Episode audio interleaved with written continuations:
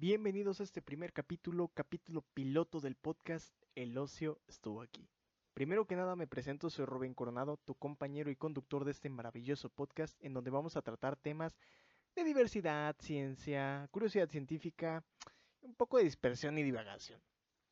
antes que nada, les paso un poquito de mi currículum. Soy estudiante en la Facultad de Medicina, actualmente curso el quinto semestre de la universidad Llevé una educación preparatoria técnica, graduándome como técnico en gestión de la salud.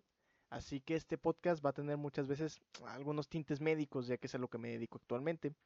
Pero vamos a llevar muchas conversaciones de diferentes índoles científicas, dispersión, divagación, pasando desde videojuegos, cómics, hasta artículos científicos. Y, ¿por qué no? Una otra nota de, de salseo diario, sin salirnos de darle un enfoque cuanto menos curioso a los temas que abordemos. El nombre El ocio estuvo aquí, pues nació como una broma, tomando como referencia que para cada capítulo, pues me va a llevar una investigación, ¿no? Ahí, está la broma, o sea, no puedo estar de ocioso si quiero continuar con este proyecto. Y esa investigación me va a tomar tiempo.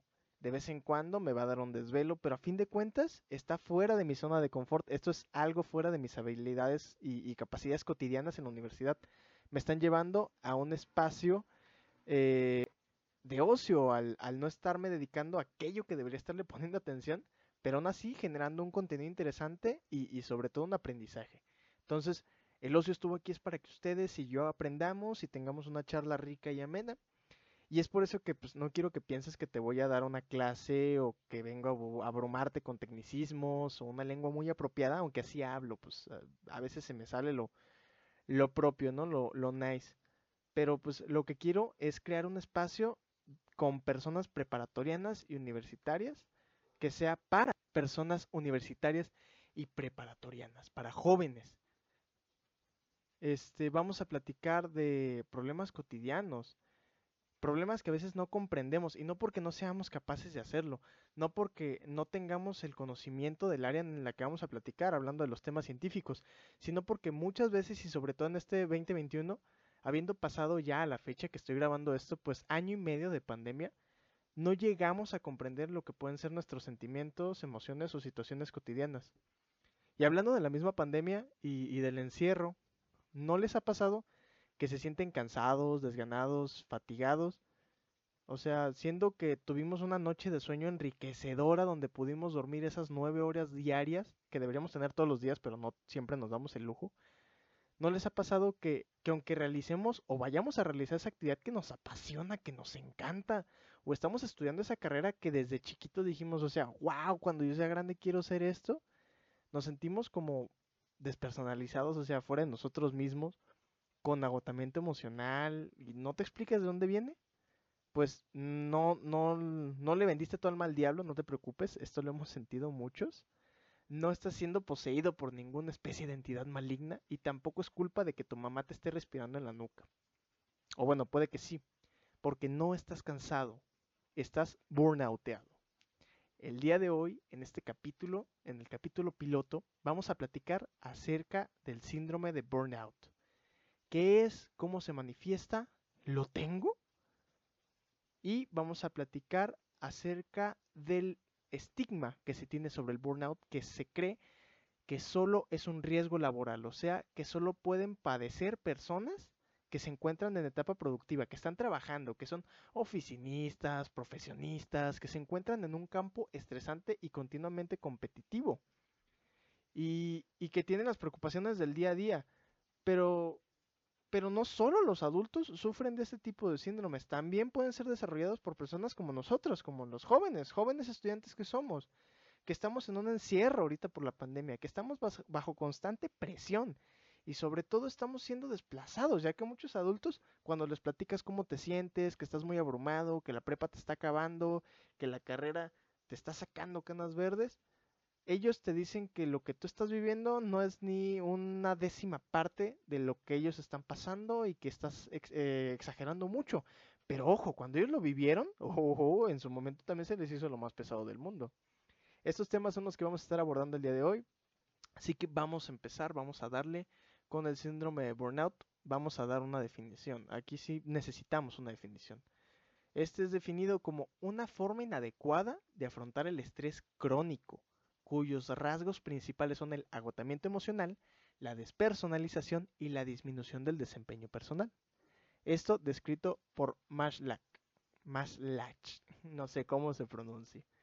También eh, Gil Monté lo define como una respuesta al estrés laboral crónico, integrado por actitudes y sentimientos negativos hacia las personas con las que se trabaja y hacia el propio rol profesional, así como por la vivencia de encontrarse agotado.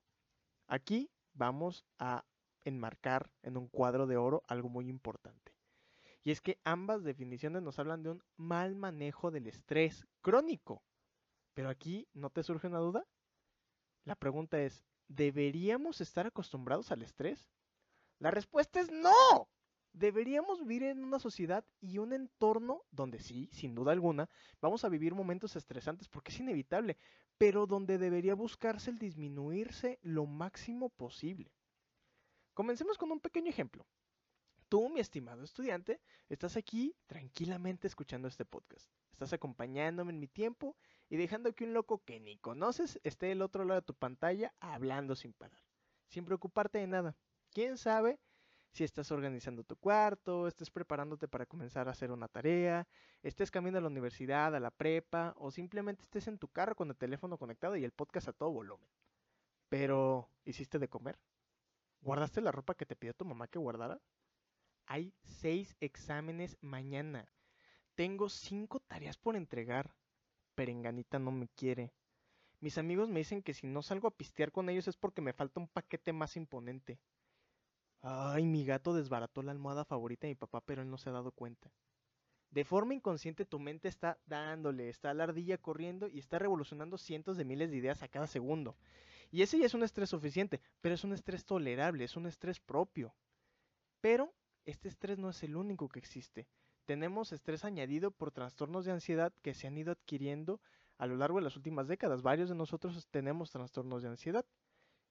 A esto se le suma todavía más estrés, porque viene de repente, en este caso hipotético, ¡ding! Notificación de tu teléfono. Classroom. La maestra te puso cero en tus últimos tres trabajos. Ya abriste tu correo y te fijaste que en correos no deseados hay uno. Al momento de abrirlo te das cuenta que es una notificación de Classroom, pero de otra clase. Por alguna razón está ahí. ¿Quién sabe cómo le hizo para terminar ahí? Pero cuando lo abres, dice que el profe subió una actualización en donde dice que el trabajo final que consta de 40 de tus puntos de calificación se entrega el día de hoy a las 10.45 y son las 10.25.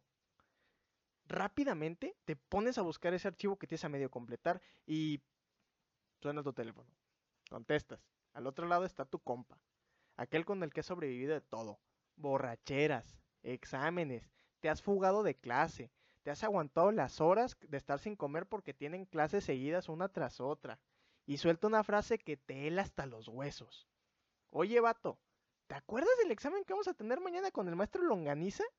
Hablé con los que llevaron la clase con él el semestre pasado. Eran 30, güey. Y solo pasaron 5. ¿Te acuerdas que el examen vale 80 puntos de la calificación? Lo comienzas a escuchar de fondo. En este momento tú ya estabas revolucionando cientos de miles de ideas, ya tenías mucho estrés y de repente te acaban de meter estrés exógeno que viene de afuera hacia adentro. Y todo por situaciones que están totalmente fuera de tu control. Y es ahí donde de repente pasas de estar buscando ese archivo a medio completar y estar con una mentalidad súper optimista de si lo termino, cómo no, y pensar algo como, bueno, ya mañana será otro día, le mando un correo a la maestra y le pido que cheque bien mis trabajos, o en la clase le pregunto por qué es que me puso cero, y se convierte a un no quiero hacer nada, estoy harto, me voy a acostar y el mundo se va a apagar.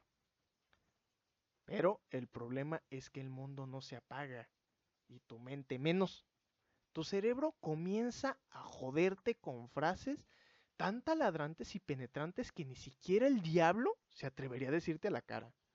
Algo así como, te dije que no estudiaras esta carrera, ni la vas a armar, no eres ni el mejor ni el peor de la clase, eres otro del montón, no vas a sobresalir ni por ser un chingón ni por ser un mediocre.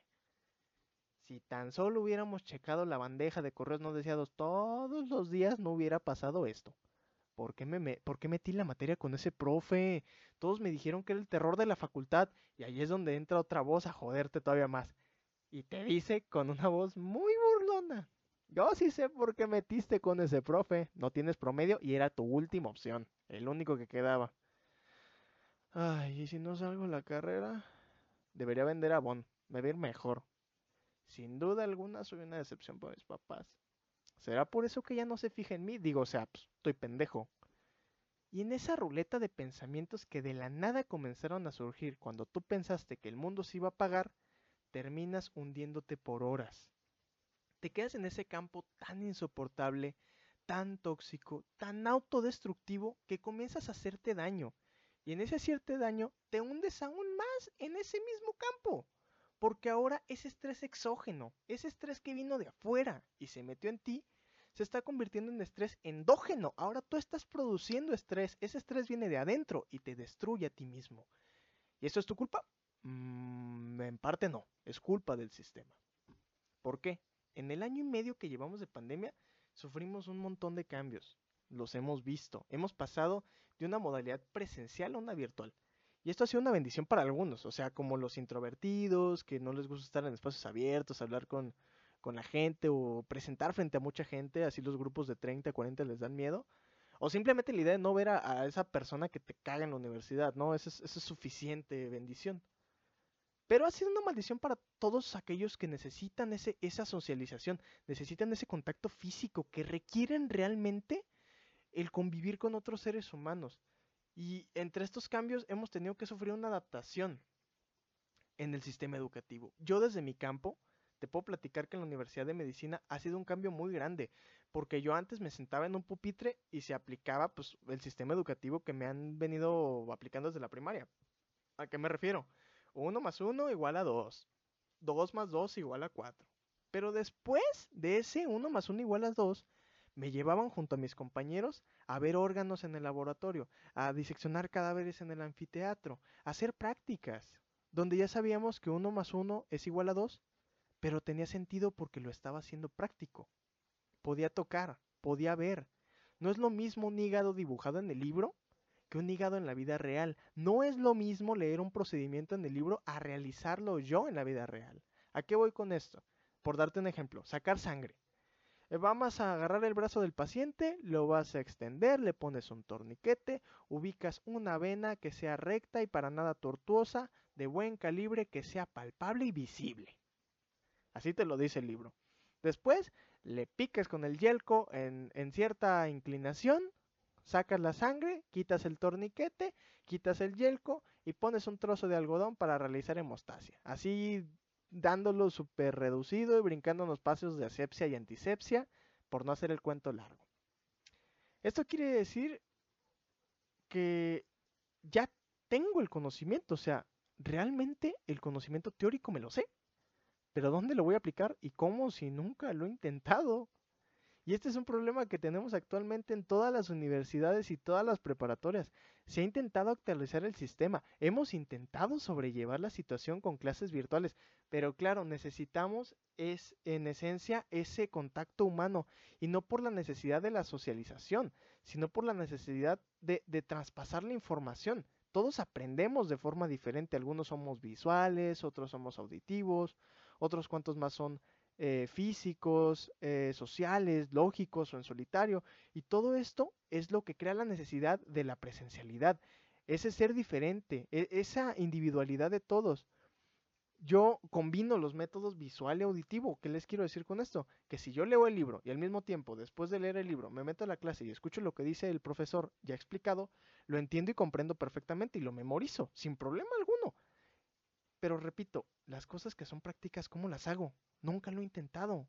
En el caso de sacar sangre, estoy sacando eh, sangre, así de simple, estoy picando una vena. Pero en algún momento me voy a graduar yo como médico, cirujano y partero. Yo tengo que recibir un bebé en un parto. Yo tengo que extirpar un apéndice. Tengo que saber cómo pararme frente al paciente y decirle de manera correcta. Hola, buenas tardes. Soy el doctor Rubén Coronado. Yo lo voy a atender. Y junto a palabras del paciente y preguntas puntuales que yo tengo que hacer, voy a generar un diagnóstico y dar un tratamiento. Pero ¿cómo lo hago si nunca en mi vida me he parado frente a un paciente? Y es cierto, la práctica hace el maestro. En mi vida profesional voy a tener estas oportunidades. Pero ¿no sería mejor que las tuviéramos prácticas? Y es ahí donde el sistema dijo, ajá, vamos a hacer eso, prácticas virtuales. Y dices, ¿cómo? Comprendo que hay universidades, que hay lugares, que hay eh, trabajos que te permiten realizar estas prácticas virtuales, que te, que te permiten que por medio de un, de un medio, válgame la redundancia de un medio virtual, puedas generar algún tipo de conocimiento práctico. Pero muchas universidades, muchas preparatorias han optado por hacer una práctica que es teórica. ¿A qué me refiero? Que te dejan tarea. Muchas tareas.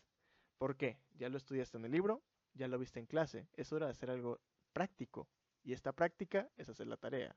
Un mapa mental, un resumen, que un Canva, una presentación.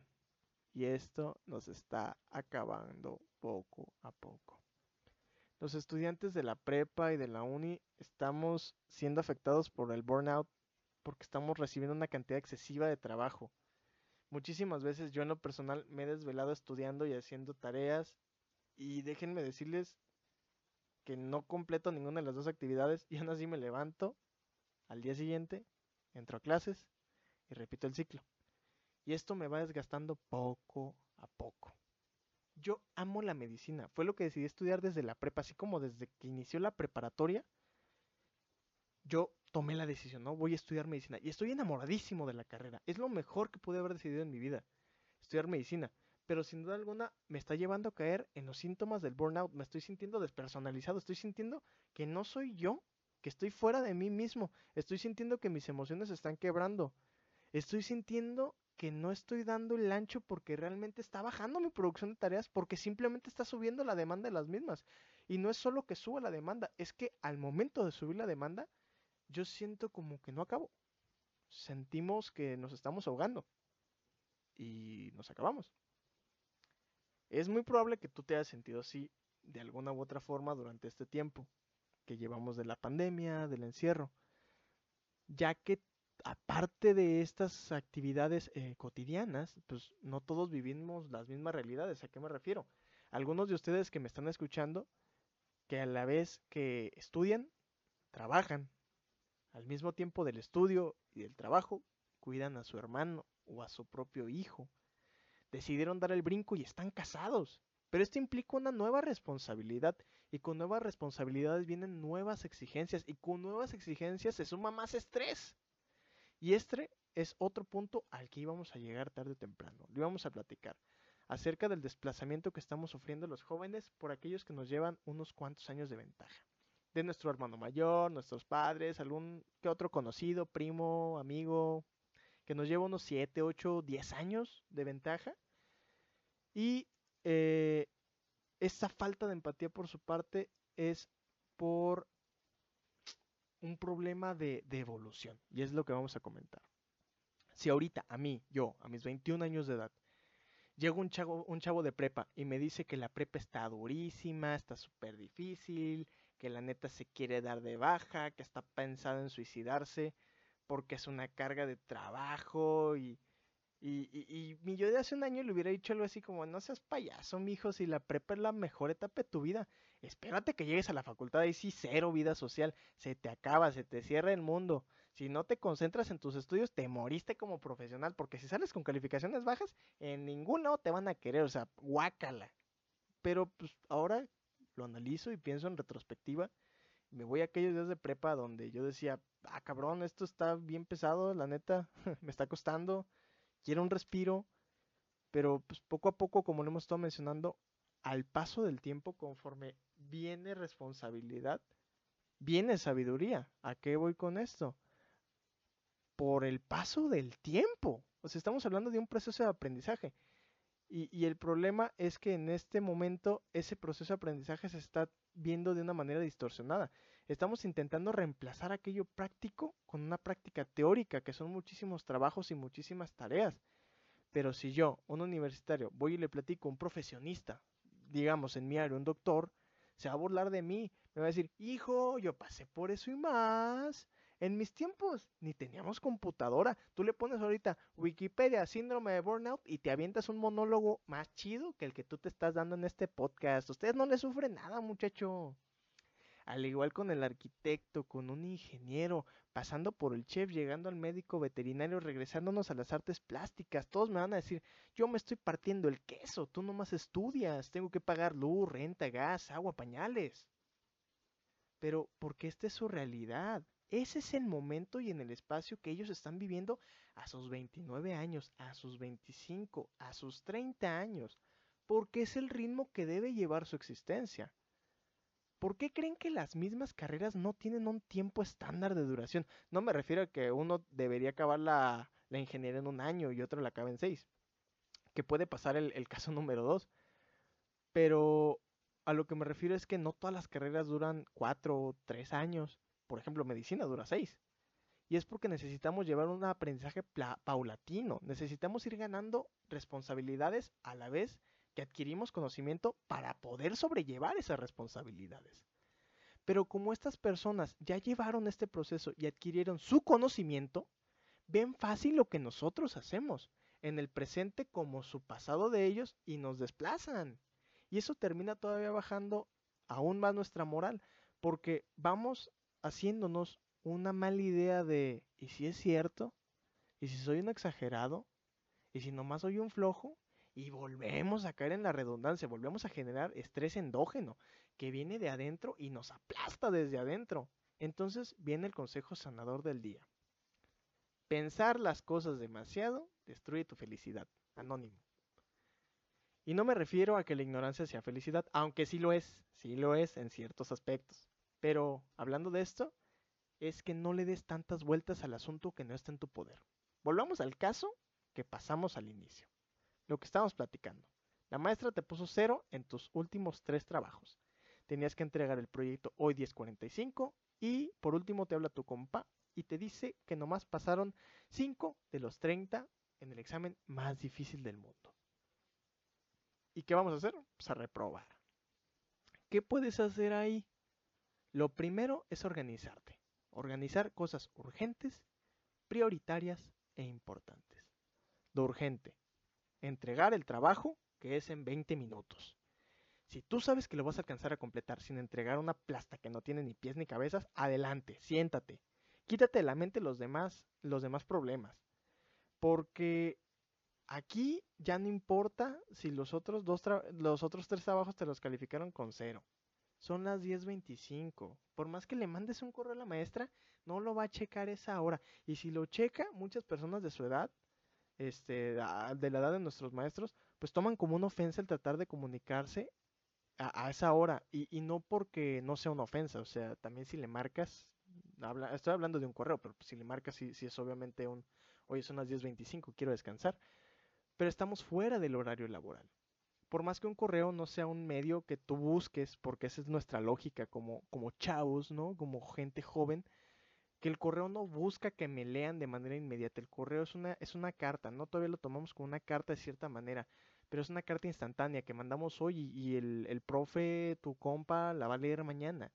Pero no, o sea, los profes la reciben, ellos ven la hora a la que la reciben y dicen, oye, no, o sea, son las 10.25 y este muchacho quiere que le resuelva su problema. Entonces, en este momento, no vas a poder hacer absolutamente nada con eso. Luego, el examen, donde solo pasaron 5 y reprobaron 25. ¿Quién confirmó esa historia hasta ahorita? ¿Los otros 25? ¿O nomás el vato que reprobó? Si me doy a entender, no generes estrés en cosas que no están bajo tu control están fuera de tu alcance. ¿Va?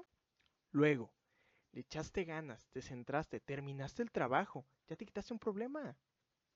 Ahora, te pusiste a pensar en lo del examen y, que el examen va a estar bien difícil y qué voy a hacer, déjame pongo a estudiar, saco mi... Eh, eh, eh, quieto, quieto.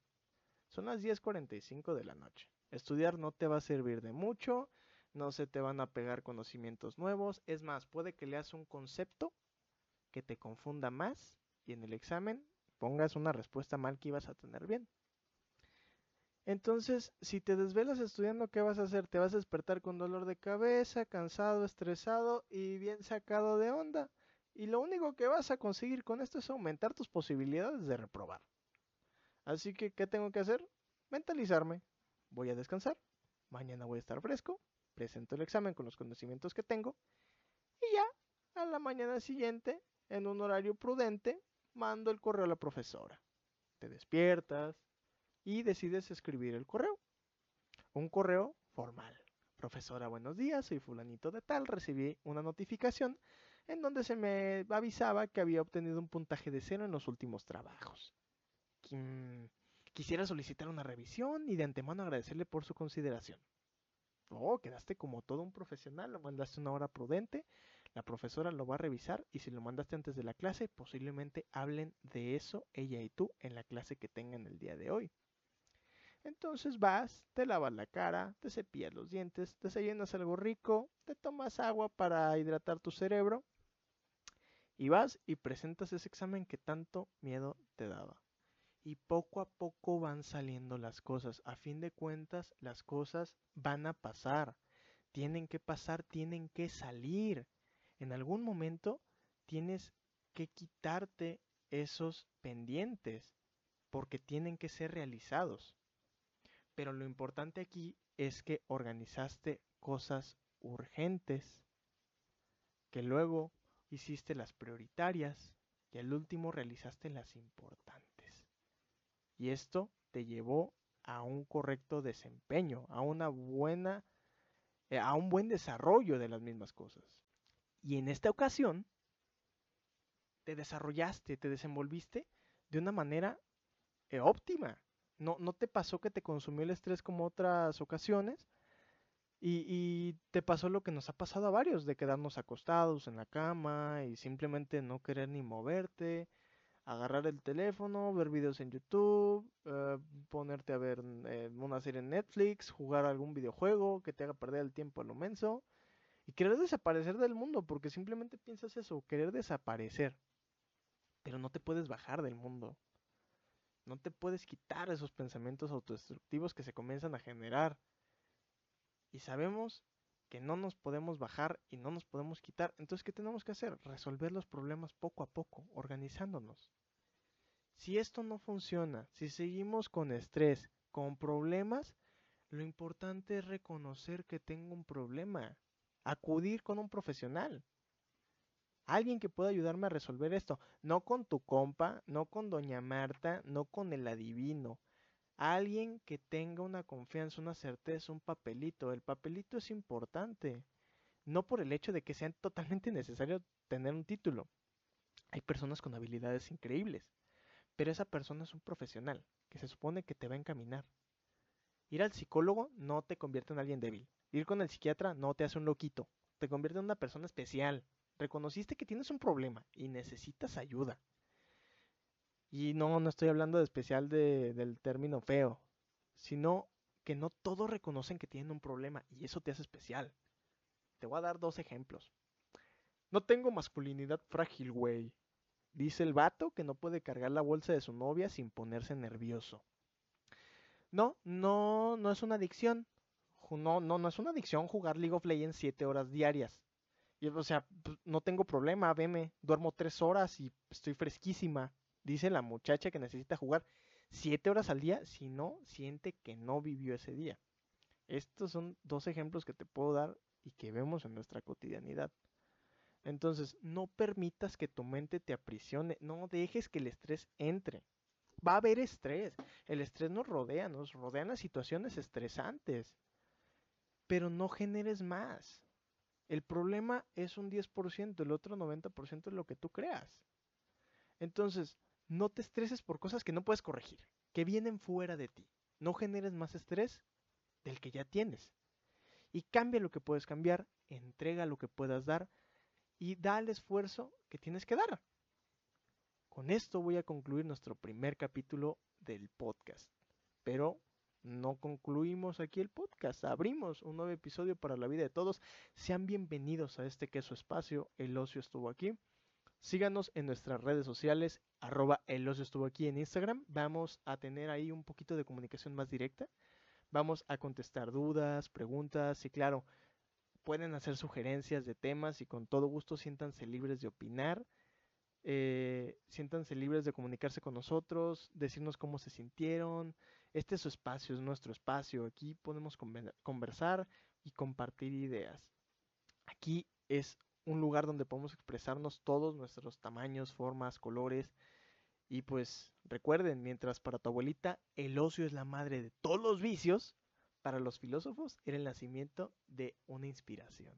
Así que no, no eres un huevón, estás en proceso creativo. Yo soy Rubén Coronado y esto fue El ocio estuvo aquí.